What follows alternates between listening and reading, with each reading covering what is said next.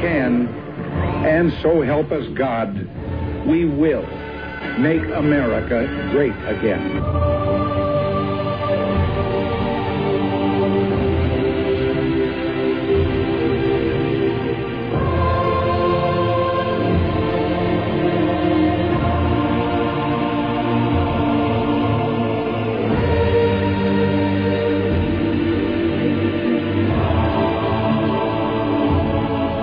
Nous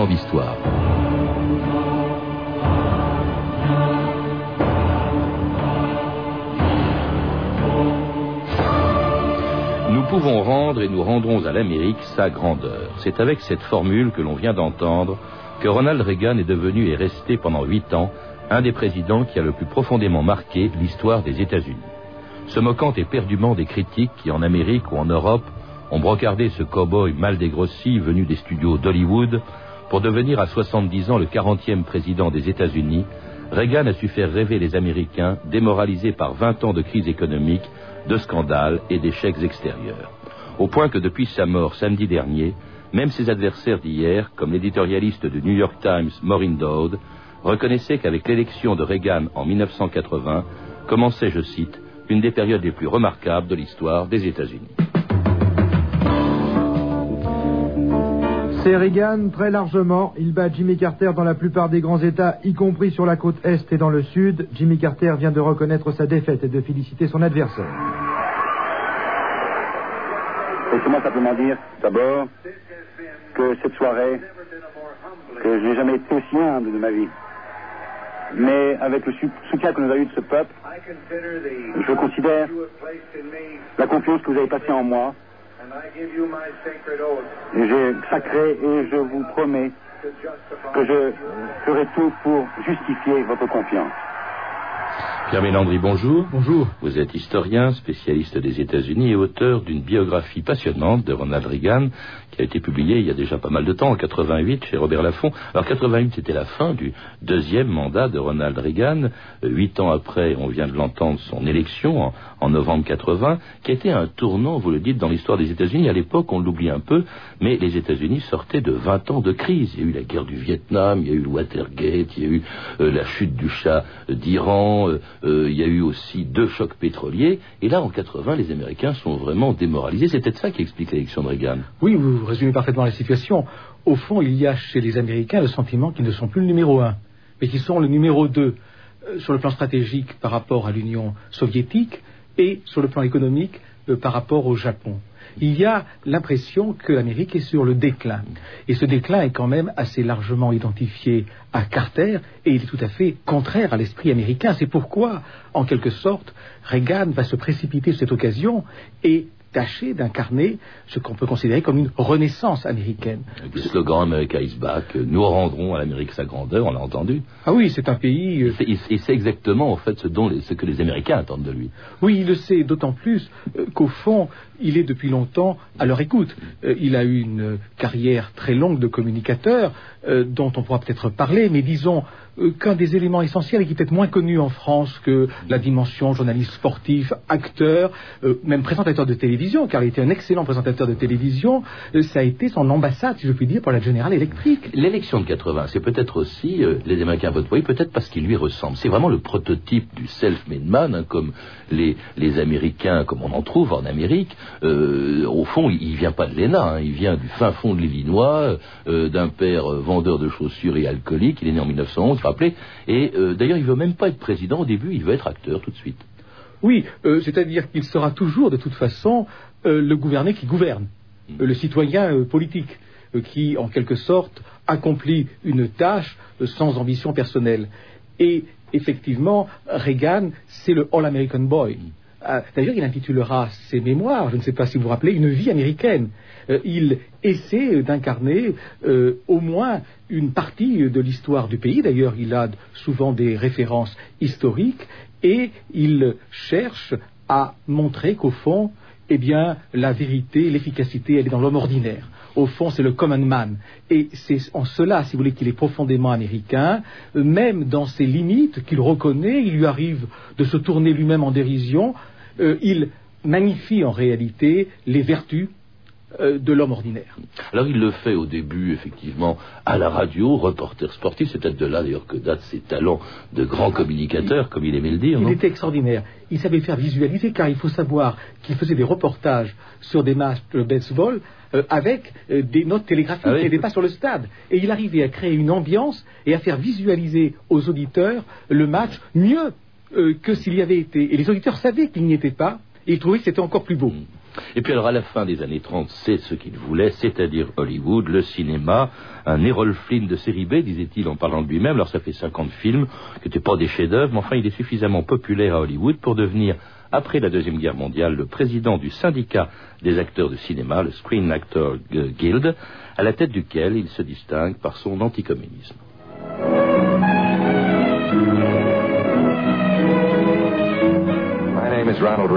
Je m'appelle Ronald Reagan.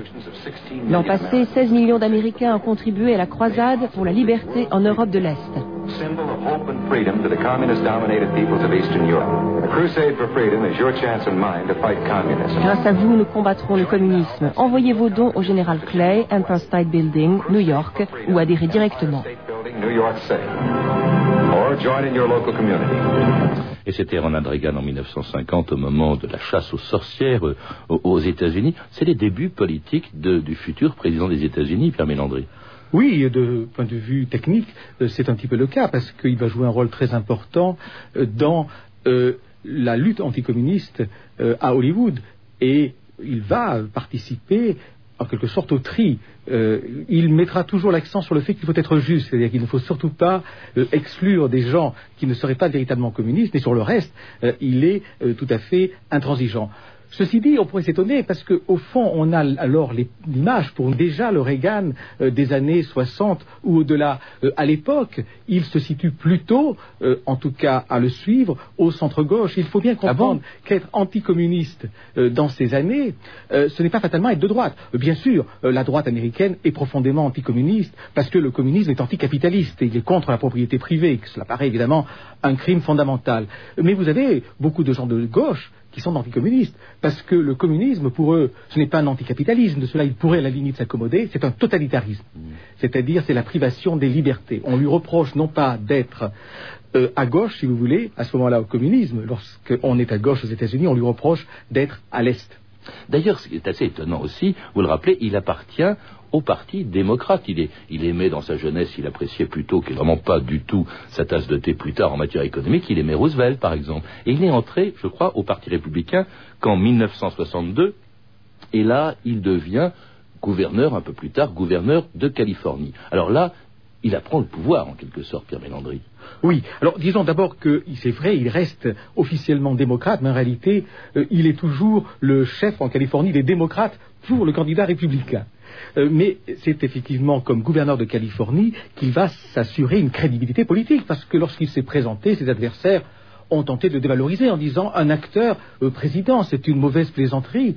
Eh bien, euh, Reagan, lui, aurait répondu Mais comment peut-on être gouverneur ou par la suite président sans être un acteur? Je crois qu'il l'a écrit, mais, oui. et- mais il va euh, fort bien se débrouiller. Non pas que son mandat comme gouverneur sera exceptionnel, mais il ne sera pas aussi catastrophique que ses adversaires l'auront annoncé, et cela lui donnera donc des lettres de créance, puisqu'il a gouverné l'État fédéré le plus important par la taille et la- l'ampleur économique des États-Unis, euh, cela prouve qu'il peut éventuellement diriger le pays. Et ce sera effectivement le cas, puisque en 1980, Ronald Reagan est candidat républicain à la Maison-Blanche et élu en novembre 1980 40e président des États-Unis.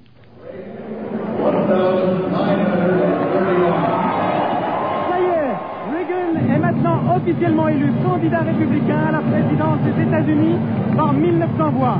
À la délégation louisianaise, les chapeaux s'envolent. C'est la fête qui reprend. Les drapeaux sont maintenant déployés et les jeunes gens qui étaient postés là-haut sur la galerie descendent à toute vitesse les gradins. Ils sont habillés en blanc, en bleu, en rouge. Ils ont trompette et mirlitons. Et c'est maintenant la farandole qui s'organise.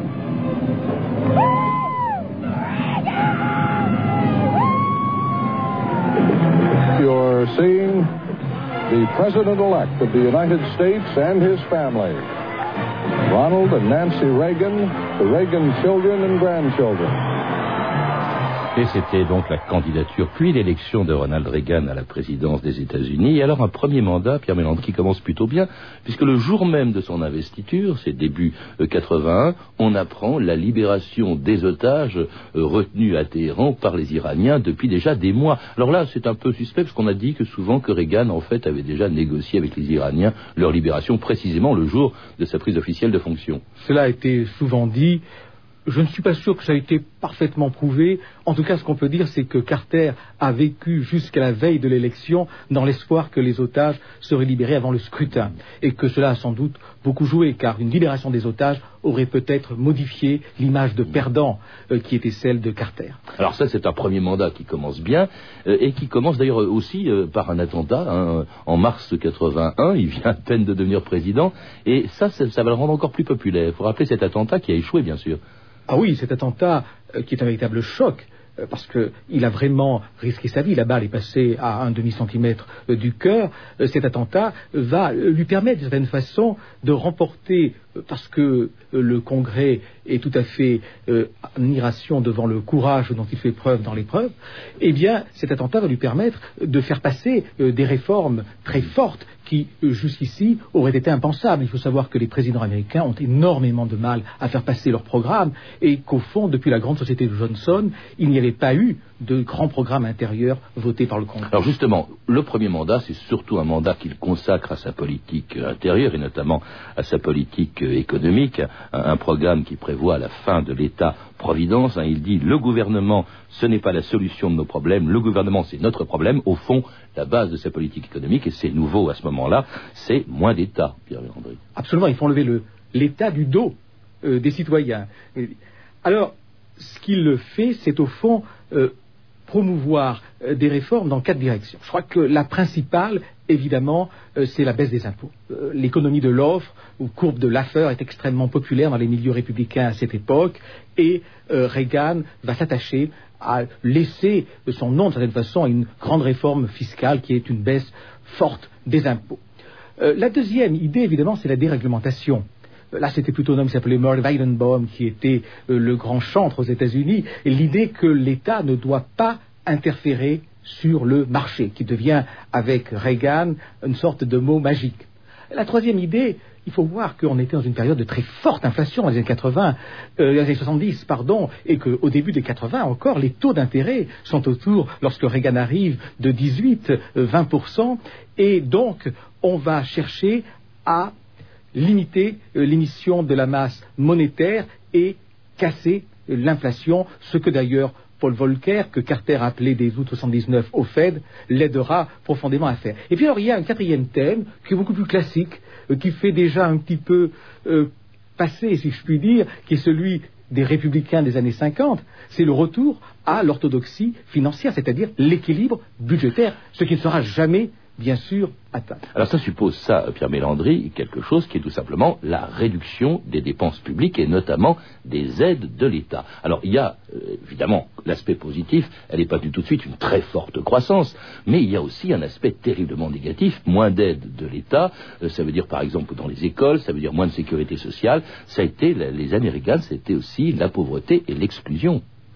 Oui, euh, non pas que les dépenses sociales euh, aient diminué, elles ont augmenté simplement moins vite euh, que par le passé, euh, ce qui explique que l'envol du déficit budgétaire qui caractérise ces années, c'est surtout les dépenses militaires. Mais vous avez raison de dire euh, qu'il y a ce souvenir euh, un peu plus euh, cruel des années Reagan, c'est qu'au fond, il y a une sorte de complicité entre la Maison-Blanche et le Congrès, y compris démocrates, lorsqu'il a fallu quand même tailler dans les dépenses intérieures, puisque l'on baissait les impôts, on a eu tendance à concentrer le tir euh, sur ceux qui, étant les plus démunis, étaient aussi euh, statistiquement ceux qui votaient le moins, donc ceux dont on avait le Très moins à cynique, attendre ça, de sanctions ouais. électorales. Très cynique, hein. C'est un peu ce qui se passe euh, fatalement dans ce type de situation. Alors toutes les dépenses publiques sont donc revues à la baisse, sauf, vous l'avez dit, les dépenses militaires destinées à lutter contre ce qu'il appelait l'empire du mal, y compris en Amérique latine, où Reagan justifie l'aide apportée au contraste du Nicaragua par le soutien que l'URSS aurait apporté à la gauche nicaraguayenne des sandinistes. Backed by a steady supply of arms from the Soviets and Cubans, the Sandinistas will be able to Grâce aux armes fournies par les soviétiques et les cubains, les sandinistes vont être capables de clouer au sol les combattants de la liberté, puis de les écraser. Les dernières institutions libres du Nicaragua seront complètement détruites.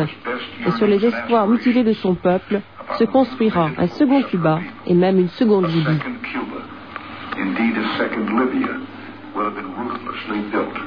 Et c'était donc Reagan à la télévision, d'où le son, euh, en 1986, justifiant euh, l'aide donc qu'il va fournir au contraste du Nicaragua, ce qu'il appelle les combattants de la liberté, en invoquant l'intervention euh, de l'URSS en Amérique latine. Alors on est en 86, il vient d'être réélu, et là on entre vraiment dans son deuxième mandat, dans la lutte contre ce qu'il appelait vraiment l'empire du mal, c'est-à-dire le communisme.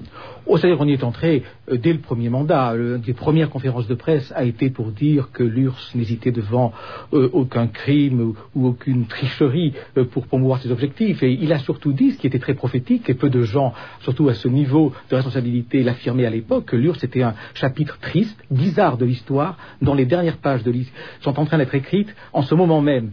Euh, mais euh, je dirais qu'il s'était lors du premier mandat, euh, concentré sur un ou deux aspects, en particulier le réarmement, Mm. euh, le lancement en 83 du fameux projet IDS. Initiative de défense stratégique, ce qu'il appelait la guerre des étoiles. Il faut rappeler ce que c'était Pierre Mélandry, c'est-à-dire un projet de, défense bouclier- antimissile, de bouclier, bouclier antimissile. antimissile censé assurer aux États-Unis une sorte de vulnérabilité euh, contre une éventuelle guerre atomique. Mais euh, il est vrai que Reagan va se montrer euh, plus inventif, je veux dire ses prédécesseurs. Il a la conviction que les États-Unis ont trop affiché depuis le Vietnam un complexe de culpabilité et que l'endiguement ne suffit plus. Mm. Et c'est là la nouveauté. Il va se lancer dans un programme de soutien à ce qu'il appelle avec peut-être euh, beaucoup d'incertitudes, je pense aux Moudjahidines afghans, les combattants de la liberté, euh, qui visent en quelque sorte à extirper euh, les communismes dans les pays où il s'est installé récemment. Il ne voit pas le danger que deviendra plus tard, effectivement, le, le fondamentalisme. Euh, non, il y a une sorte là de euh, calcul sur les priorités. Euh, le court terme, c'est gagner la guerre froide. et contre l'URSS. Alors cela dit, en même temps, c'est un grand négociateur. Il n'a pas vu ses homologues soviétiques pendant son premier mandat. Pendant son deuxième, il y a Gorbatchev au pouvoir à Moscou. Il le rencontre cinq fois. Il négocie avec lui à plusieurs reprises une réduction des armements. Et puis il s'adresse même publiquement à Gorbatchev en face du symbole de ce qu'était la guerre froide, le mur de Berlin, où se trouvait Ronald Reagan le 12 juin 1987, un des plus célèbres, euh, sinon le plus célèbre de ses discours. General Secretary Gorbachev, if you seek peace, if you seek prosperity for the Soviet Union and Eastern Europe, if you seek liberalization, come here to this gate. Mr. Gorbachev, open this gate. Mr. Gorbachev, tear down this wall. Monsieur Gorbatchev, ouvrez ce mur. Monsieur Gorbatchev, faites tomber ce mur. On est à deux ans, il faut le rappeler, euh, Pierre Mélandry, de la chute effective du mur de Berlin. C'est extraordinaire ce discours, très prophétique aussi. Extraordinaire. Et vous savez, dans le euh, sorte de musée Reagan, il y a un morceau du mur de Berlin qui lui a été offert par les Allemands de l'Est qui l'a libéré, estime-t-il. Alors je voulais Son- rôle quand même, parce que on dit que c'est au fond l'essentiel de son bilan. Il a fait tomber le mur. Est-ce que c'est lui euh, C'est Gorbatchev aussi quand même? Ah oui, non, là c'est une, euh, comment dirais-je, une polémique presque euh, américano-américaine. Euh, si le mur est tombé, c'est parce qu'il y a eu Truman euh, qui a appliqué l'endiguement, parce que les successeurs euh, l'ont maintenu, et parce que, comme le disait Clinton, l'URSS a rouillé de l'intérieur. Et parce que aussi, il faut le rappeler, vous parliez de l'IDS tout à l'heure, parce que la Russie n'arrivait plus à suivre Oui, c'est ça. la course aux armements que lui a imposée Reagan. C'est pourquoi, de ce point de vue-là, il y a quand même un certain mérite de Reagan, c'est d'avoir convaincu le peuple américain de soutenir l'effort militaire qui a essoufflé l'URSS. Mais je crois que, pour revenir à ce que vous disiez, euh, Reagan incarne bien les États-Unis parce qu'il incarne deux réflexes du peuple américain. L'amour de la force et l'amour de la paix. Et Reagan, euh, qui a toujours affiché son désir de force, avait dès 81 envoyé une lettre manuscrite qui avait fait peur à ses conseillers à Brezhnev pour lui dire il faudra bien que nous nous entendions parce que la paix du monde dépend de nous. Alors la paix viendra avec la, la fin de la guerre froide, avec la chute du mur. Reagan n'y assistera pas puisque son deuxième mandat se termine en 1988. Il se retire alors de la vie politique et même du monde puisqu'en 1994, et il l'annonce lui-même, il est frappé par la maladie d'Alzheimer et il est mort samedi dernier La revue de la presse au lendemain de la mort de Reagan, Stéphanie Duncan. L'Amérique pleure Reagan, titre le Parisien. L'annonce de sa mort a profondément ému ses compatriotes. Les télévisions ont rémisé au placard les célébrations du débarquement pour diffuser images d'archives et talk-shows sur Reagan en flux continu. En effet, rappelle le Parisien, Reagan était l'homme qui avait redonné confiance à l'Amérique des années 80. Le Monde le constate aussi, souvent brocardé par la presse et ses adversaires pour ses allures de cow-boy mal dégrossi, de vedette sur le retour, de président inculte, Reagan n'en était pas moins parvenu, au terme de deux mandats, à remplir l'essentiel de son contrat avec les Américains, leur redonner confiance dans le génie, entre guillemets, de leur pays. Deuxième point majeur de la présidence Reagan, souligné par Michel Tatu du Monde, il est l'homme qui a bousculé l'empire du mal. Reagan qui a aidé partout les forces qui s'opposaient au communisme, les contras du Nicaragua, donc la résistance afghane aussi et la Somalie, même si cela, remarque euh, Michel Tatu, le conduira à sous-estimer le danger du fondamentalisme islamique. Mais le journaliste du Monde rapporte aussi donc cette image forte, le 12 juin 87, en visite à Berlin, Reagan met au défi Gorbatchev d'abattre le mur, dont il souligne le caractère contre nature et provisoire, une anticipation bien audacieuse pour l'époque. Dans le Figaro, Charles Lambroschini, souligne aussi son rôle dans la chute du communisme. Si, dit-il, au moment de la chute du mur de Berlin, Reagan était à la retraite depuis près d'un an, il n'empêche que c'est son action qui contraignit Gorbatchev à s'incliner devant une évidence. Dans le rapport de force entre les États-Unis et l'URSS, Moscou ne faisait plus le poids. Le Figaro rapporte aussi quelques-unes des blagues euh, anticommunistes qu'aimait bien raconter Reagan. Par exemple, quels sont les quatre obstacles au développement de l'agriculture soviétique euh, Je vous pose la question, Pierre Mélandry. Eh bien, c'est le printemps, l'été, l'automne et l'hiver. Ou encore, il n'y a que deux endroits où le communisme peut réussir. Au paradis, où ils n'en ont pas besoin, et en enfer, où ils l'ont déjà. Ah. Bon, est-ce à cause de ces blagues, je ne sais pas, ou parce que tout simplement il a œuvré pour la chute du mur de Berlin, le journal L'Humanité qui titre Reagan, réac en chef, continue d'en vouloir beaucoup à l'ex-président qualifié d'anticommuniste intégriste qui a fait de la lutte contre l'Union soviétique le pilier de sa stratégie. Il faut dire que derrière Reagan se profile aujourd'hui un président américain bien vivant, celui-là, George Walker Bush. Antoine de Godemar, dans Libération, remarque en effet que le modèle du président actuel n'est pas son père, hein, George Bush, mais bien Reagan. L'axe du mal reprend l'idée de l'empire du mal. Mais, affirme le journaliste de Libé, la nostalgie qui s'empare aujourd'hui de l'Amérique pour Reagan semble montrer qu'elle aussi préférait l'original à la copie. Un commentaire sur ces, articles au lendemain de la mort de Ronald Reagan. D'abord, peut-être une chose, Pierre Mélandry. 16 ans après euh, la fin de son deuxième mandat, on, il semble que la presse est nettement plus indulgente avec lui, à part l'humanité, bien sûr. Oui, j'imagine, parce Même que, l'opinion générale. euh, au fond, ce ne sont pas des années euh, qui sont euh, négatives. La, la victoire dans la guerre froide est quand même quelque chose de fondamental. Et Reagan, au fond, toute sa vie, avait voulu s'identifier à la défense et à la promotion des libertés. Et sur le plan économique, si les experts voient bien les contradictions de la Reaganomie et ses dangers, il est certain que les années 80 ont, à une ou deux exceptions près au début, euh, à une période de prospérité, de restructuration, où l'Amérique a recouvré une partie de son efficacité. Il y a certainement actuellement aujourd'hui, euh, où euh, l'Amérique est empêtrée en Irak, de la nostalgie euh, pour un homme qui passait pour un cow-boy, mais qui a terminé euh, sa carrière politique en pacifiste. Mais justement, que pensez-vous de la comparaison que fait Antoine de Godemar entre Reagan et l'actuel président des États-Unis? Bah, Je pense que l'actuel président a voulu s'inspirer d'un certain nombre de principes de base de Reagan, la baisse des impôts et également une sorte de grande détermination, euh, le droit des États-Unis euh, de dire au monde euh, ce qui était bon. Mais c'est oublier peut-être deux choses, c'est que lorsque Reagan est arrivé, les États-Unis n'étaient pas endettés, et cela risque de poser problème pour les années à venir. C'est également oublier que Reagan avait en face de lui un ennemi très clair qui était l'Union soviétique, alors que Bush a voulu s'attaquer à un ennemi euh, qui est beaucoup plus difficile à cibler euh, parce que ce n'est pas un ennemi identifié à un État. Et au fond ce qu'a voulu faire Bush c'est avec l'Irak identifier en quelque sorte l'ennemi à un État et cela l'a conduit dans la situation où nous nous trouvons.